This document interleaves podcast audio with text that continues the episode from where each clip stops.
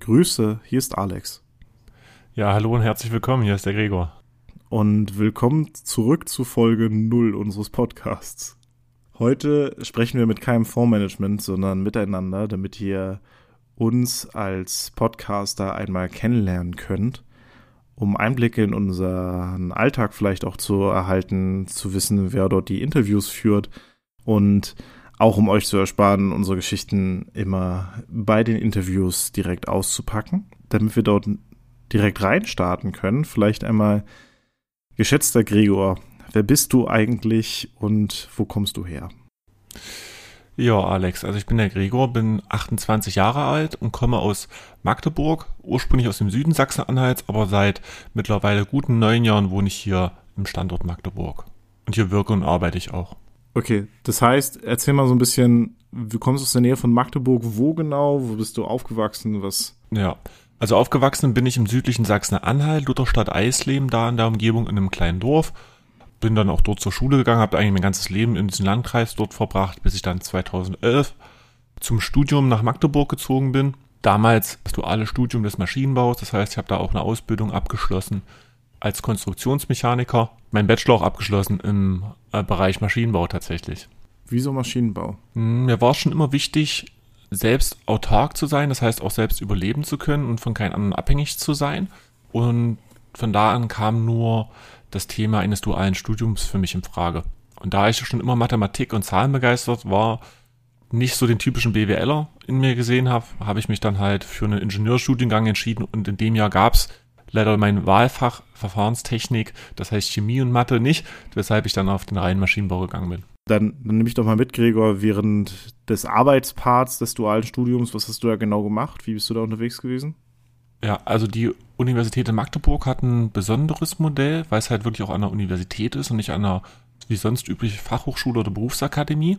Das heißt, ich war normaler Student während des Semesters, bin also mit ganz normalen, nicht dualen Studenten zur Uni gegangen und in den Semesterferien habe ich dann im Betrieb meine Ausbildung gemacht als Konstruktionsmechaniker, also habe dann auch die Lehrjahre durchlaufen, wobei ich nicht in der Berufsschule war, dementsprechend. Im Studium habe ich dann das fünfte und sechste Semester quasi ausgesetzt und habe in diesem Jahr meine Berufsausbildung als Konstruktionsmechaniker auch abgeschlossen. Das heißt, ich hatte immer in den Semesterferien die Doppelbelastung zwischen Arbeiten 40 Stunden und Lernen, wobei mein Betrieb mir da auch ein bisschen was ermöglicht hat. Okay. Das heißt, du bist ja aber auch irgendwie aus diesem Bereich dann weitergegangen. Da hat ja deine Reise noch nicht aufgehört. Wie ging es denn direkt nach Ende des Studiums weiter? Bist du da geblieben erstmal? Also das fing quasi schon im Studium noch an, weil nach diesem Ausbildungsabschluss wurde ich relativ zeitnah aufgrund meiner Praxis- und Theorieerfahrung als Bauleiter eingesetzt und durfte da auch schon die eine oder andere Baustelle mit betreuen. Und ich habe festgestellt, dass die Arbeit mir dort total Spaß macht. Also dieses jeden Tag neue Projekte, neue Herausforderungen zu haben, schon sehr spannend sein kann. Aber das nicht zu meinem Lebensentwurf passt mit Familie, an einem Standort sein, Sport machen. Ich bin Teamsportler, bin Fußballer, habe da gerne ein Team um mich, das ich da auch unterstütze, das ich natürlich auch sehen will, mit dem ich trainieren möchte. Passt natürlich nicht, wenn du, ich sag mal, von sieben Tagen fünf auf irgendeiner Baustelle bist, um dort halt zu arbeiten. Weshalb ich da eine gewisse Unzufriedenheit einfach hatte im Job was auch die Bezahlmöglichkeiten und die Verdienstmöglichkeiten halt da angeht, sodass dann, als die Gelegenheit kam, ich Kunde bei uns im Unternehmen geworden bin, sich die Möglichkeit eines Praktikums ergeben hatte und da ich das Thema Investment jetzt immer beim Thema schon immer sehr spannend fand, habe ich mich dann für diesen Weg entschieden, dual zu meinem dualen Studium damals, also quasi als drittes Bein, weil ich habe den, den Master auch noch weitergemacht nach dem Bachelor äh, und dann erfolgreich abgebrochen an der Stelle. Wieso hast du den nicht mehr fertig gemacht? Hat sich das für dich nicht gelohnt? Hat es keinen Wert hinzugegeben? Was, was war da so deine Entscheidung? Na, ich habe mich gefragt, ob es mir einen Mehrwert bringt, die Zeit in mein Unternehmen zu stecken, in dem ich jetzt tätig bin oder lieber ein Studium, was für mich den größeren Output hat. Da ich da dann schon 24 war, als ich auch aus der Firma ausgeschieden bin, das war dann ein kleiner Rosenkrieg am Schluss, stand ich halt vor der Wahl, jetzt auch den Master zu machen, noch ein Jahr dran zu hängen, da viel Zeit zu investieren oder halt das mich komplett aufs Unternehmen zu konzentrieren. Und ich habe mich dann halt für Zweiteres entschieden, weil es eher der Bereich Investment und Finanzen war, wo ich mich gesehen habe. Okay, das heißt, wenn ich dich richtig verstehe, bist du jetzt seit vier Jahren in dem Bereich Investment, Finanzen unterwegs. Wie, wie muss ich mir das vorstellen? Wie bist du da so reingekommen? Vielleicht mal so deine ersten Schritte äh, und was hat dich vielleicht auch gecatcht? Es sind tatsächlich schon fünfeinhalb Jahre sogar. Nee, doch, fünfeinhalb Jahre, ja. Im, im Juli 2015 habe ich angefangen. Das ging eigentlich ganz klassisch los, dass mich damals ein Fußballkollege angesprochen hat, ob ich mich mal mit dem Thema Versicherung und Finanzen auseinandersetzen möchte, äh, im Rahmen seiner Beratung. Ich war damals noch 22, hatte sogar keine Ahnung von dem Bereich, hat mich auch nie wirklich getatscht, aber ich wusste halt, irgendwie muss man Sachen für sich regeln. Weshalb ich gedacht habe, okay, wenn es da jemanden gibt, höre ich mir das auf jeden Fall mal an. Diese Offenheit habe ich besessen. Und dann habe ich einen Menschen kennengelernt, den Matthias Dolmeland, der mir dann eine Option geboten hat, mal tiefer in die Thematik einzusteigen. Und da war mein Interesse geweckt, weil Investment fand ich spannend, hatte aber nie einen Bezug zur Börse. Also ich habe in meiner Familie niemanden, der aus Bankenkreisen, Versicherungskreisen so kommt und mir da hätte den Bezug geben können. Diese Chance habe ich dann quasi genutzt, um halt in diese Branche reinzuschnuppern, habe da lange äh, mit mir gerungen, ob ich das halt auch als beruflichen Aspekt sehen könnte und habe mich dann nach einem guten Vierteljahr dafür entschieden, das mal anzutesten und nach wiederum einem Jahr war für mich klar, dass das ein Weg sein könnte, wie ich mir mein berufliches Leben vorstellen kann. Dann gib uns doch nochmal eine kurze Info dazu. Wenn du sagst, du wurdest angesprochen oder wie auch manchmal so von der Company oder ähnliches sprechen, welche, welche Plattform oder ähnliches nutzt du denn oder nutzen wir denn, wenn wir über das Thema Finanzen sprechen? Ja, also wir sind beide ja für die Tekes AG zuständig als selbstständige Handelsvertreter. Das heißt, wir können frei entscheiden, was wir vermitteln und in welchem Rahmen wir das vermitteln wollen. Natürlich im Rahmen des Produkts, der Produktpalette der Tekes. Genau, und ich wurde halt, ja, von, wie gesagt, vom Fußballkollegen angesprochen, habe mir das angehört. Und bei uns ist es halt so, dass man erstmal nebenberuflich zu dem, was man hauptberuflich halt macht, bei mir halt das duale Studium reinschnuppern kann in so eine Art Praktikum.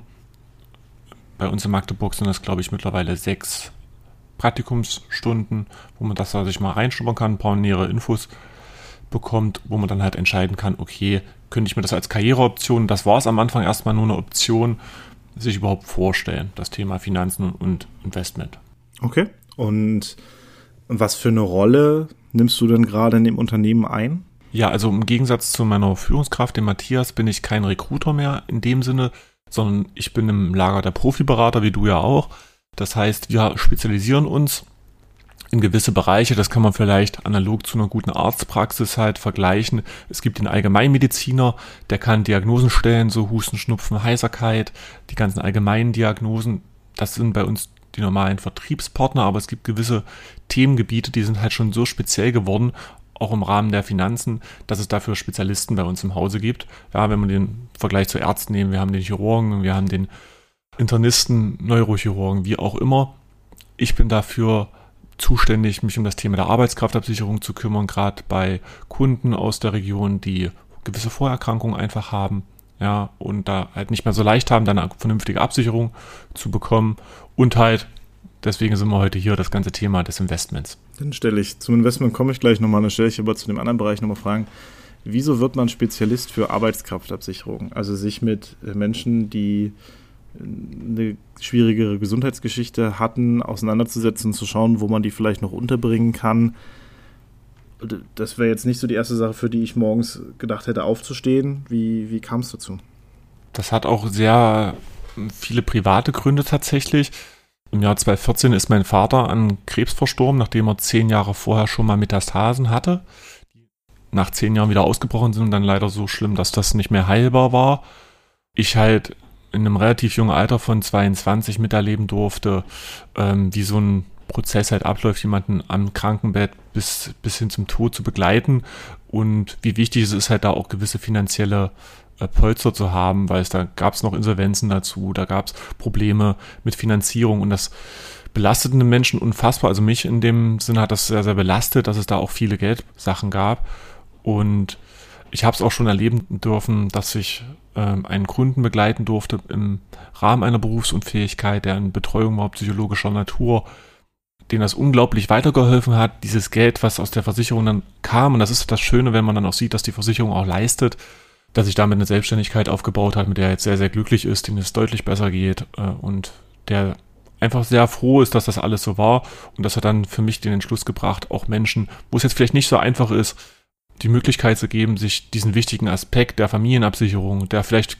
Kreditabsicherung vom Haus, die Tür zu öffnen, um da halt wirklich ein tolles Konzept gemeinsam mit meinen Kunden zu entwickeln. Danke dir auch dafür deine Offenheit. Also ich glaube, das ist nicht selbstverständlich. Hm, dann zu der Sache, die für viele Leute vielleicht ein bisschen offensichtlicher ist. Wieso die Faszination für den Bereich Investment? Es ist einfach nur die Liebe für die Zahlen, dort Dinge wachsen zu sehen. Was magst du daran besonders? Also ich muss, da kann ich, muss ich ein bisschen ausholen. Ich war in der Schule äh, sehr Mathematik begeistert, also hatte schon immer eine Affinität für Zahlen. Und für mich sind Investment und die Arbeitskraftabsicherung zwei Assetklassen, die mit am wertvollsten sind in unserem Leben, weil mit der Arbeitskraftabsicherung schaffen wir es halt, unsere komplette Arbeitskraft über das ganze Leben absichern zu können, für umso früher wie möglich, umso besseren Beitrag. Und Investment schafft es halt, uns finanziell langfristig frei zu machen. Das heißt, wir sind für die beiden Szenarien dann sehr, sehr gut gerüstet. Ja, und Investment war halt schon immer spannend. Ich glaube, Geld ist für die meisten einfach interessant. Gerade in der Phase, in der wir jetzt leben, wo es auf einem klassischen Sparbuch, Konto, Festgeld, was unsere Eltern vielleicht so gemacht haben, auch für uns mal, Bausparvertrag oder ähnlichen, keine Zinsen mehr gibt. Wie kann ich mich finanziell frei machen? Also wie kann ich auch das Thema der Altersvorsorge vielleicht intelligent angehen? im Rahmen des Investments. So, was für Anlagemöglichkeiten gibt es? Kann, kann auch der Ängstlichere schon anlegen oder muss man dafür sehr risikoaffin sein? Das waren alles Fragen, die mich selbst beschäftigt haben vorher, weil ich, wie gesagt, aus einer Richtung kam, mit der ich damit gar nichts zu tun hatte. Und wo ich mir gesagt habe, das ist so spannend, das ist so zielführend langfristig für mich und meine Kunden und Freunde auch und Familie auch, dass ich das gerne weitergeben möchte und deswegen auch der Podcast, glaube ich, der da sehr zielführend sein ist und dass das für mich auch das Ziel ist, da mehr Menschen zu begeistern mit und vielleicht auf eine andere Art und Weise sich mit dem Thema Investment auseinandersetzen zu können. Das bedeutet, wenn wir mal das Ganze ein paar Jahre, Jahre wenn wir das Ganze mal ein paar Jahre weiterspinnen, wie sieht es dann aus? Was, was hast du dir für die nächsten drei, fünf, sieben Jahre dort vorgenommen? Wie, wie möchtest du das Ganze weiterentwickeln, sowohl vom Podcast als auch, ich sag mal, dich als Mensch persönlich? Was steht da für dich im Vordergrund? Ich glaube, der Podcast kann einfach dazu dienen, Menschen für das Thema Investment zu begeistern, auch eine Tür zu öffnen zu den verschiedenen Investmenthäusern. Das ist so mein großes Ziel eigentlich damit, auch an die Investmenthäuser rantreten zu können, weil das ist ja als, ich sag mal, Otto Normalverbraucher eigentlich so gut wie unmöglich, da wirklich mal an detaillierte Informationen zu kommen. Wenn wir da an unsere erste Podcast-Folge mit dem Markus denken, gab es ja schon sehr spannende Aspekte in dem Rahmen und auch in unserem Alpha- und Beta-Test gab es da schon sehr spannende Sachen. So, wir geben, glaube ich, den Leuten eine Stimme. Wir, jeder unserer Kunden hat die Möglichkeit oder auch Nicht-Kunde, Zuhörer hat die Möglichkeit, da Fragen einzureichen, die ihn vielleicht beschäftigen, was sie vielleicht auch schon immer wissen wollten. Und das kann an eine sehr hohe Stelle einfach auch geknüpft werden. Für mich ist das einfach nur spannend, mit den verschiedenen Persönlichkeiten in Kontakt zu gehen, auch die Karrieren der verschiedenen Menschen, die wir interviewen, betrachten zu können, um halt auch zu sehen, okay, es gibt nicht diesen einen Weg. Ja, das hatten wir jetzt in diesen Alpha-Beta in unserer ersten Folge schon. Das waren alle drei, drei unterschiedliche Wege, wie sie da hingekommen sind, wo sie jetzt sind. Und das ist sehr spannend und zeigt, glaube ich, auch, dass im Leben vieles möglich sein kann. Und auch das ist vielleicht ein Aspekt, den man da nicht vergessen oder außen vor lassen darf an dieser Stelle wenn Leute eine Sache über das Thema Investment von dir wissen sollten, was wäre das? Ein Tipp. Vermögen ist Zeit mal Geld mal Zins. Die Formel der Millionäre zeigt, glaube ich, wie wichtig es ist, sich in jungen Jahren schon damit zu befassen, vielleicht auch damit schon anzufangen, um halt langfristig ähm, Kapital und Vermögen aufbauen zu können. Danke dir. Ja, mein lieber Alex, dann bin ich jetzt wohl an der Reihe mit Fragen stellen. Vielleicht gibst du uns erstmal einen Einblick, wo kommst du her, wo wirkst du, wie sieht dein Leben so aus? Gehe ich mal ein paar Schritte zurück. Also geboren bin ich in Neuruppin. Das kennen vielleicht einige von den Feuerlöschern oder von dem einen KZ-Song. Grundsätzlich in der Nähe von Berlin. Meine Familie kommt ursprünglich aus Westberlin. Da habe ich auch über meine Kindheit, etwa zwei Jahre meines Lebens wahrscheinlich über Wochenenden, Ferien und ähnliches verbracht. Als ich viereinhalb war, ist mein Vater an Krebs gestorben. Also relativ ähnliches Bild zu einem anderen Zeitpunkt. Und daraufhin haben wir, also meine Familie hat damals das Haus aufgegeben, weil das nicht mehr so gut zu halten war auch. Und relativ wichtig, vielleicht auch da, vielleicht schon mal so eingestreut zum Thema Geld. Äh, ein halbes Jahr vorher hat man meinem Dad versucht, noch eine Berufsunfähigkeitsversicherung zu verkaufen und meine Familie hat in der Dotcom-Blase so rund um die 2000er auch fast alles Ersparte verloren. Dementsprechend, also auch dadurch Beratung und halt auch deutliche Fehlentscheidungen, muss man auch an der Stelle sagen.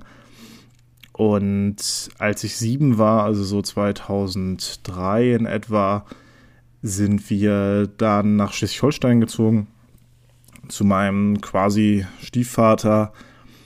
Dort habe ich dann meine Schulzeit erlebt, Grundschule, Gymnasium. Hatte dann das Glück, mir nach meinem Abi aussuchen zu dürfen, was ich studiere und wo ich studiere. Und dann habe ich mich, also ich hatte schon immer eine Faszination für Zahlen, Naturwissenschaften, habe dabei aber festgestellt, ich liebe die Kommunikation. Ich hatte schon immer ein sehr dickes Fable für die Faszination am Bösen. Diese Idee, warum überhaupt Menschen auf die Idee kommen würden, anderen Menschen was, was Gemeines anzutun, was Böses anzutun, die Leute auszunehmen, die Leute gegeneinander auszuspielen. Das war, ich war in DDR-Gefängnissen, ich war in Auschwitz, das hat mich immer enorm, also fasziniert. Ich wollte auch, also ich habe auch Kriminalserien als Kind mega geliebt. Ich wollte dann eigentlich in die forensische Psychologie gehen. Das heißt, so dieses klassische Profiler werden, Mörder jagen, Gewaltdelikte aufklären. Gab dann so zwei, drei Sachen, die mich da haben umdenken lassen. Nummer eins war, ich kann Blut und zerstückelte Leichen immer nur so mäßig gut sehen, was für die Arbeit relativ schwierig ist. Und zweitens, es gibt in Deutschland erstaunlich wenig Morde.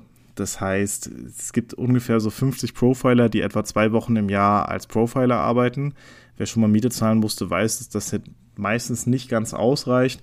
Und den Rest des Jahres schreiben die meistens Berichte für Berichte für Gerichte. Und die schreiben, nee, der Vater darf noch nicht mit seinen Kindern, weil äh, wenn er einen über den Dos getrunken hat, dann ist er nicht so lieb zu denen. Darauf hatte ich relativ wenig Lust und so habe ich mich in meinem Studium also ich habe eigentlich immer nebenbei gearbeitet, zuerst in der Forschung, in der Entwicklungspsychologie, wo man sich damit auseinandersetzt, wie sich der Mensch über eine Lebensspanne entwickelt, vom Kleinkind bis hin zum Grab. Da über zwei oder drei Jahre mit über 165 bis 75 Jahre alten Personen zu tun gehabt, also von Leuten, die mit Putin zusammen gedient haben, jemand, der aus zwölf Metern Höhe aus einem Baum gefallen ist, eine andere Person, die von ihrem Ehemann für eine Frau verlassen wurde, die er über World of Warcraft 2004 oder 2005 kennengelernt hatte. Also ganz spannende Charaktere und die haben alle ihre Geschichten mit mir geteilt. Da ging es sehr, sehr viel darum, was sie bereut haben, was sie nicht bereut haben. Und auch viele haben bei unseren Forschungsexperimenten mitgemacht, um äh, ihre Rente aufzubessern. Das, das sei an der Stelle halt auch gesagt. Und ich bin immer sehr aktiv gewesen, habe Gremien, Fachschaftsrat, ich war damals im Landesschülerparlament, habe an der Uni ein Vernetzungsgremium mitgegründet, wo wir Events geschmissen haben für alles aus dem Bereich Mathematik, Naturwissenschaften. Mittlerweile sind wir so weit, dass wir da 5000 Euro von der TU Dresden im Jahr zur Verfügung bekommen. Ist natürlich jetzt 2020 ein bisschen ins Wasser gefallen. Aber das hat mich immer begeistert, also dort Menschen zusammenzubringen, zu vernetzen. Ich bin auch ein Mensch, der sehr gerne große Geburtstage feiert und Leute zusammenbringt und einfach denen Lächeln aufsetzt. Und was mich hier in, in die Welt des Investments gebracht hat, war 2016, das muss so gegen Oktober gewesen sein, ähm, bin ich ähnlich wie du durch einen Freund auf dieses Thema gestoßen. Und dann hatte ich meine erste Beratung zum Thema Investment primär und die ging über ganze drei Stunden, weil ich natürlich auch alles Mögliche nachgefragt habe. Und die erste Stunde dachte ich mir, was ist das eigentlich für ein Typ? Was will er mir eigentlich erzählen? In der zweiten Stunde dachte ich mir, okay, wenn das stimmt, was er sagt, und ich muss das nachprüfen, aber wenn das stimmt, dann ist das ziemlich cool und ziemlich spannend und warum wusste ich davon nichts? Und in der dritten Stunde war ich so, okay, ich muss mich damit jetzt mal mehr auseinandersetzen. Über die Zeit habe ich mich, ähnlich wie du, sehr schnell in der Rolle des, des Beraters, des Betreuers, des Finanzplaners wiedergefunden. Ich merke, dass meine Arbeit, also ich bin Spezialist für den Bereich, äh, wie macht man aus einem Euro zwei Euro und leitet sich dann 200.000 Euro von der Bank, also Investment und Immobilienfinanzierung, wie stark das beides ineinander hakt Und ich bin ein sehr zahlenaffiner Mensch. Ich sehe Zahlen überall. Ich sehe das in Kennzeichen. Ich sehe das auf. Ich mag das, wenn das wächst. Ich habe äh, da einfach eine enorme Freude dran, auch damit spielen zu dürfen, in Anführungsstrichen, aber das halt in einer Art und Weise einzubringen, dass es nützlich ist, dass es Leute nach vorne bringt, dass es ihnen Geld spart und dass es ihnen hilft, ihre Träume zu verwirklichen. Und ich sag mal, da drin finde ich mich momentan eigentlich tagtäglich wieder. Also dieses Jahr ähm, ist auf jeden Fall das Investment in Corona ja mega spannend gewesen. Immobilienfinanzierung von sehr schwierigen Härtefällen bis hin zu Fällen, wo man noch bis ins kleinste Sachen optimieren kann, machen mich persönlich sehr glücklich und zeigen eine Sache. Und zwar werde ich häufig gefragt, ob man mit einem Psychologie-Background, also wie gut das da zusammenpasst, ob man nicht eigentlich als Psychologe Menschen helfen möchte, dann mal oder und warum man dann in der Finanzbranche arbeitet. Und ich glaube, es ist genau der Punkt, der mich reinzieht. Ich habe damals im zweiten Semester einen Vortrag über Psychopathie gehalten, weil mich das enorm fasziniert hat und die meisten Psycho- und Soziopathen finden wir neben Gefängnissen in der Finanzwirtschaft. Das heißt, wir haben hier eine Branche, die halt enorm gut darin ist, sich einen schlechten Ruf zu ergattern, weil sie sehr schwer nachvollziehbar ist und für viele Leute auch so ein bisschen das Übel darstellt, wo sie mal schlecht behandelt worden sind.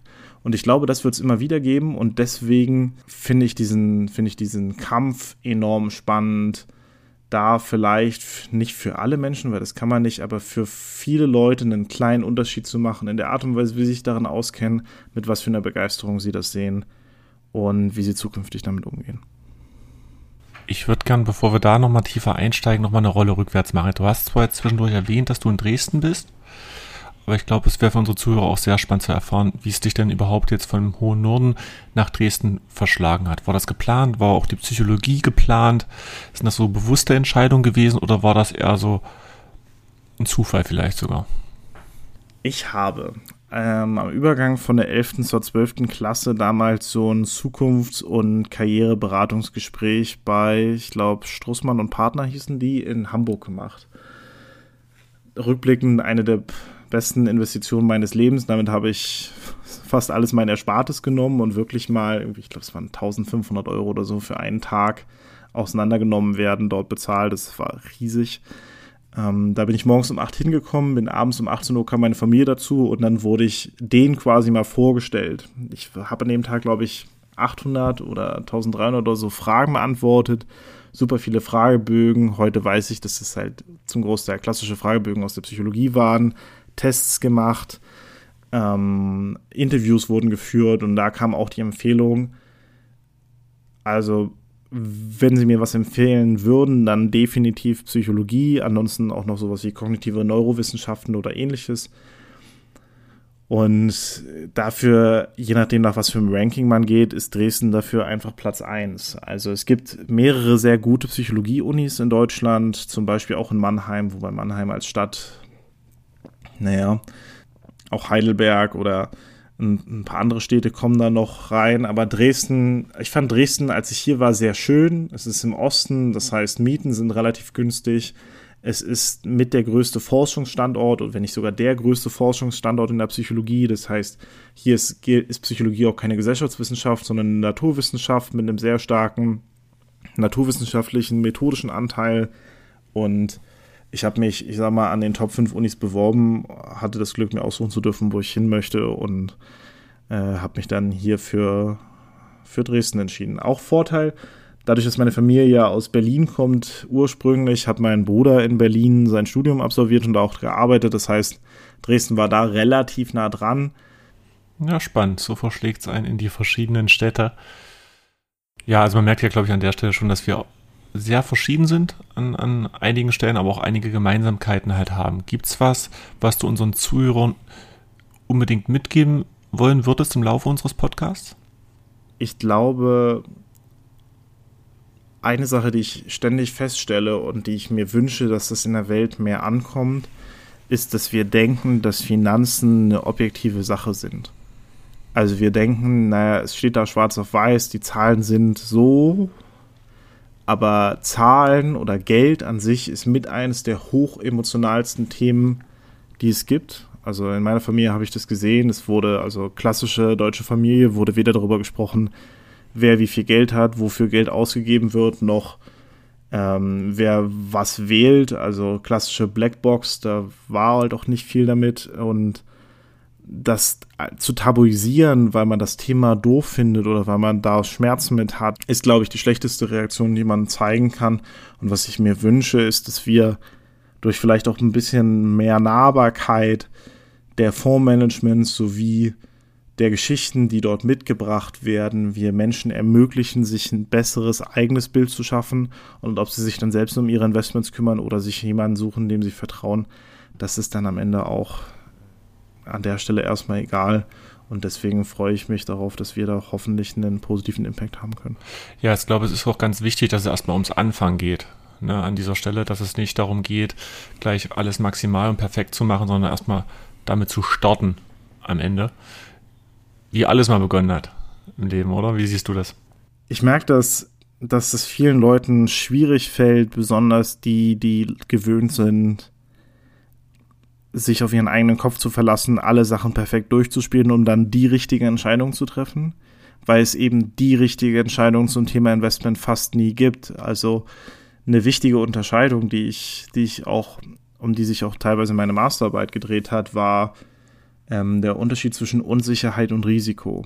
Risiko ist sowas wie Blackjack. Also bei einem Risiko sind prinzipiell alle Wahrscheinlichkeiten verfügbar und man kann relativ sauber ausrechnen, auch durch Zählen oder ähnliches, wie hoch jetzt die Wahrscheinlichkeiten für gewisse Szenarien sind. Womit wir aber in der Finanzwelt oder besonders im Bereich des Investments häufig zu tun haben, ist Unsicherheit. Und bei Unsicherheit kannst du zwar langfristige Tendenzen eher sehen als kurzfristige Tendenzen, aber die, die richtige Kugel dafür hat niemand. Also wenn man sich alleine anschaut, wie, wie viele Leute davon getroffen wurden, dass jetzt im März die Kurse zusammengebrochen sind aufgrund der Pandemie, die sich weltweit ausgebreitet hat. Das zeigt, glaube ich, alleine, dass wir uns gerne wünschen, dass es dafür gute, einfache Lösungen gibt, die immer funktionieren, aber die Realität uns das leider nicht geben kann. Ich habe eine Frage an dich. Wie kommt es eigentlich, dass wir beide zusammenarbeiten? Ich denke darüber häufiger nach und ich habe dafür auch so die ein oder andere Antwort, aber mich würde es mal aus deinem Mund interessieren.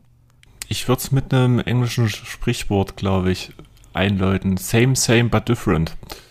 Ich glaube, wir sind uns, was viele Motive und viele Antriebe angeht, sehr, sehr ähnlich. Wir ticken in vielerlei Hinsicht sehr gleich, sind uns aber trotzdem auf sehr vielen Ebenen komplett unterschiedlich. Wir ergänzen uns sehr, sehr gut.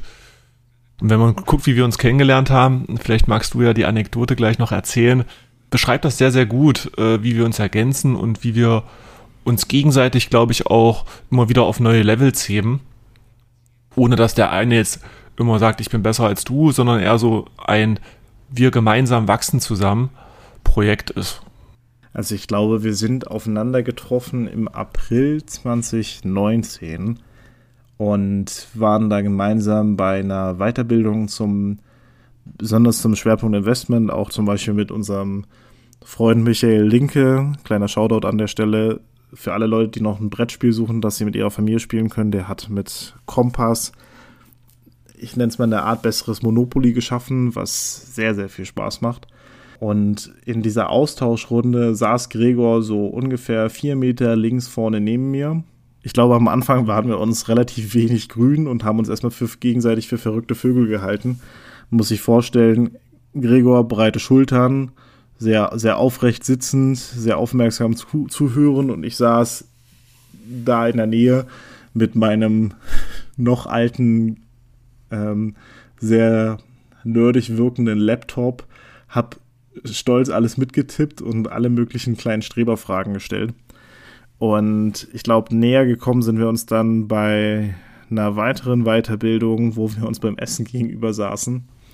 Und ich kam vom Land, das hat man, glaube ich, in meinem Essensstil so ein bisschen gesehen.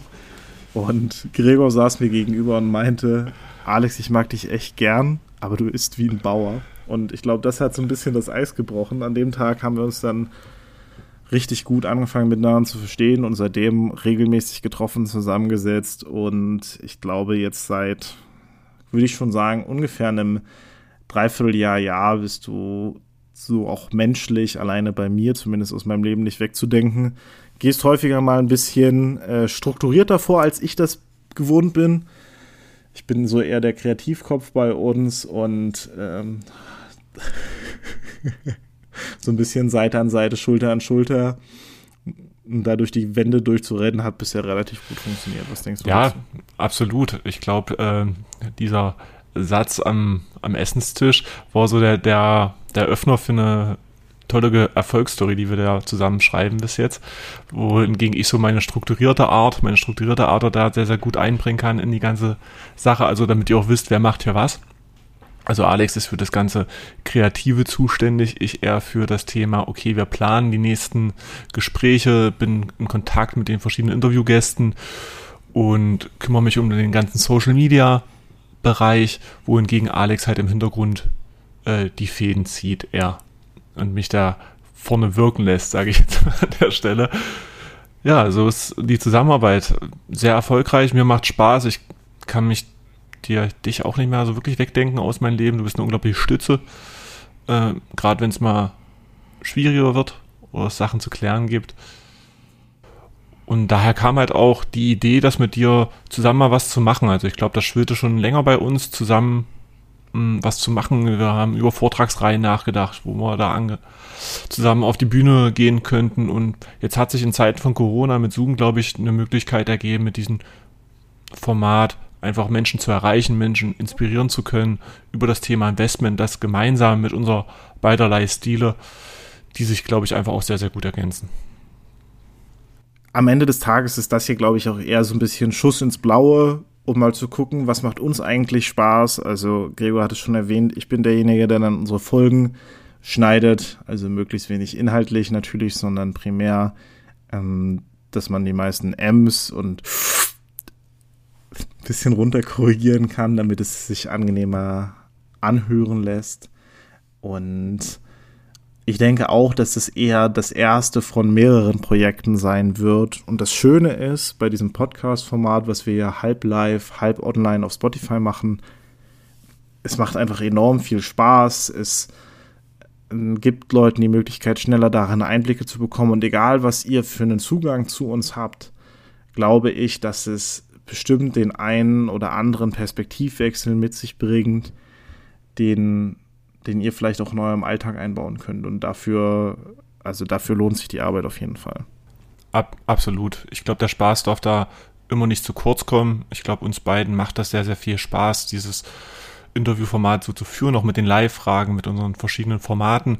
Wir sind aber auch natürlich gern offen, wenn ihr, liebe Zuhörer, da Ideen oder Anreize habt, was, was können wir besser machen, was können wir anders machen vielleicht, was würde euch interessieren, schreibt uns, unsere E-Mail-Adresse findet ihr auf Instagram, schreibt uns per Direct Message. Lasst uns da gern teilhaben an euren Gedanken an dieser Stelle. Das wäre mir persönlich sehr, sehr wichtig. Dann würde ich sagen, haben wir so ziemlich alles gesagt, was für den Anfang euch ein kleines Bild geben kann, wer wir sind, warum wir hier eigentlich sitzen. Und das sollte uns ermöglichen, unseren Interviewgästen enorm viel Platz zu geben, damit sie ihre Geschichten mit euch teilen können. Mein Name ist Alexander Blunk. Gesprochen habe ich mit dem wunderbaren Gregor Vollmer. Ja, wir wünschen euch an dieser Stelle so viel Freude beim Zuhören, wie ihr uns das Ganze beim Aufnehmen gemacht hat und hoffen, euch vielleicht auch mal live zu sehen in einem unserer nächsten Calls. Wir sind in Gesprächen mit der ein oder anderen Fondsgesellschaft und freuen uns da auf positives Feedback und freuen uns auf euch.